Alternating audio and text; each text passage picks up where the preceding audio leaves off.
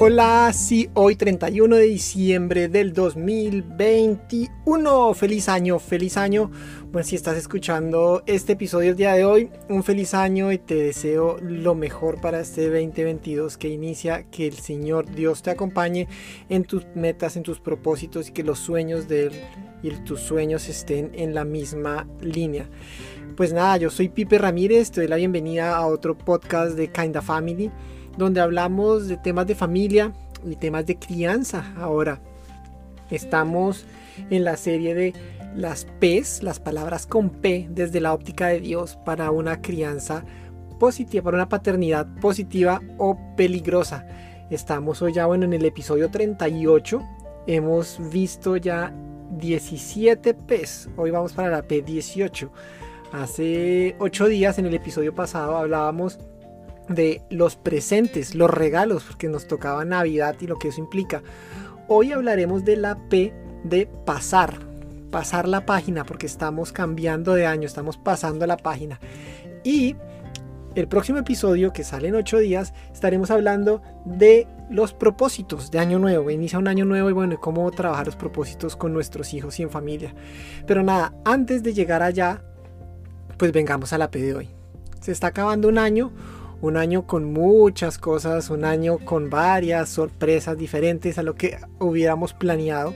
Estos dos últimos años que nos han traído con la P de pandemia, eh, pues han sido un reto, un reto para muchos como papás, entre esos, para mí, para mí, para mi esposa, para Andre, ha sido un reto y parte del reto ha sido formar Kinda Family. Kinda Family para acompañar a otras familias, para crear una comunidad donde no estemos solos, porque hay muchas personas que realmente queremos tener una familia eh, bajo la voluntad de Dios, sea hacer una crianza en amor que, que bajo la óptica de Dios, como bajo la óptica de Dios, como dice este, este podcast, sea una paternidad positiva, una paternidad agradable y con propósito. Y pues nada, hoy te hablo de eso, de acaba un año y cómo lo acabas tú, cómo pasas la página, cómo pasa la página a tus hijos, cómo acompañas tú desde tu paternidad, desde tu maternidad a tus hijos. Em, hay varias cosas que hacemos nosotros y, hay dos que te quiero contar. Una, en el tema de pasar la página, de cambiar de año, pues hay que agradecer, hay que agradecer por todo lo que se vivió en el año. Muchas veces llegamos a fin de año y lo que tenemos en la parte consciente de nuestra memoria son como los, e, los eventos o muy muy especiales o muy muy muy tristes. Uno dice, ah, no, llega final de año, bueno, este año que hice, y como que se te vienen a la mente pocas cosas. Algo que hacemos nosotros como familia es, no sé si ustedes tienen, si tú tienes tu celular o tus fotos sincronizadas con algún servicio de fotografía como Google Fotos o como Amazon o como OneDrive de Microsoft o la simple galería de tu teléfono que guarda las fotos con fecha. Algo que te, invito a que hagas es siéntate con tu familia y revisa rápidamente las fotos desde enero hasta diciembre de este año. No tienes que abrir cada una, ve pasando por encima simplemente para refrescar tu memoria de lo que pasó. Porque uno viene y dice, ay, mira, en enero fuimos a tal lugar, oh, en febrero nos vimos con tal persona, ay, mira, en marzo compramos esta cosa, se graduó Pepito, y comienza como una refrescar memorias y en esas memorias comienzan a venir los agradecimientos.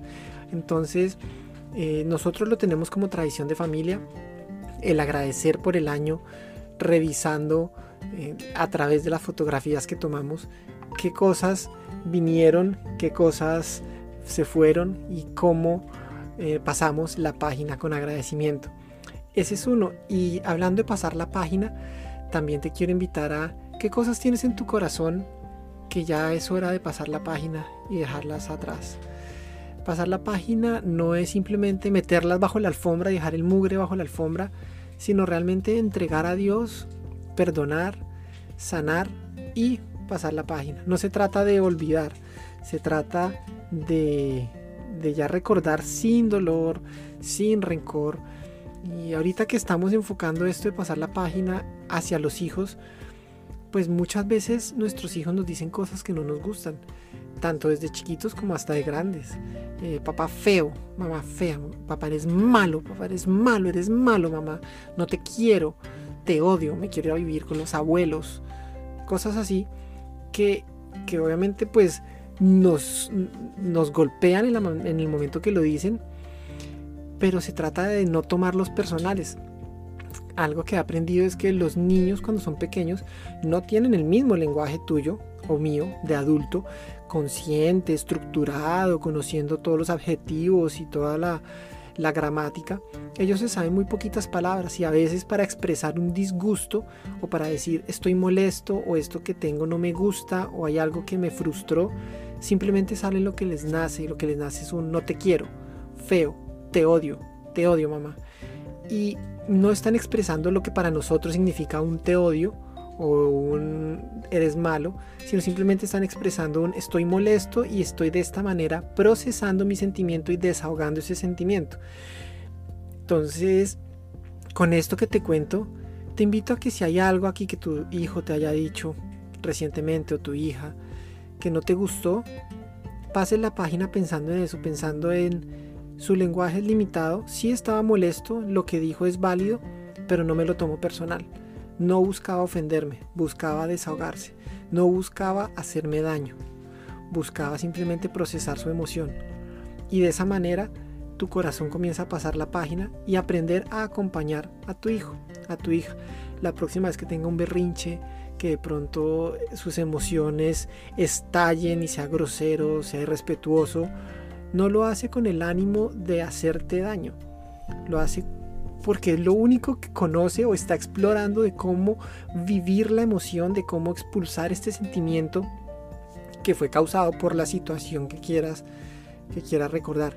Y esa es una forma como a mí me ha ayudado a pasar la página y decir esto no es personal, esto no es contra mí, que mi hijo me diga malo, feo, eh, no te quiero no significa que lo que yo estoy haciendo con él está mal, no significa que realmente eh, me ve como una persona fea, en el sentido de los niños, que el feo es el que asusta, el que hace daño, o que realmente no me quiere. Entonces no es personal, paso la página y me quedo con él, acompañándolo, viviendo su sentimiento, y después viene un momento de reconciliación donde está más tranquilo, donde vuelve y me abraza y llora y está agradecido porque papá estuvo ahí con él.